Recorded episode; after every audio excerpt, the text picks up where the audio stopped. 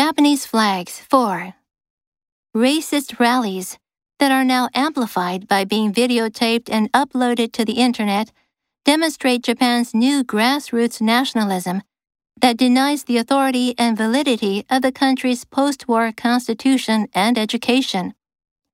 In 2014, the Japanese Supreme Court upheld a lower court ruling that hate speech by Zaitokukai directed at a Korean school was a violation of the law and ordered the group to pay 12 million yen, approximately $100,000, in compensation to the school.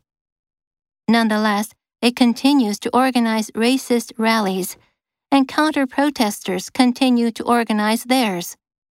Arrests during these rallies have also been made, as participants often get excited and use spit, fists, heads, feet, middle fingers, and other body parts, but no guns due to Japan's strict gun control in order to settle their differences.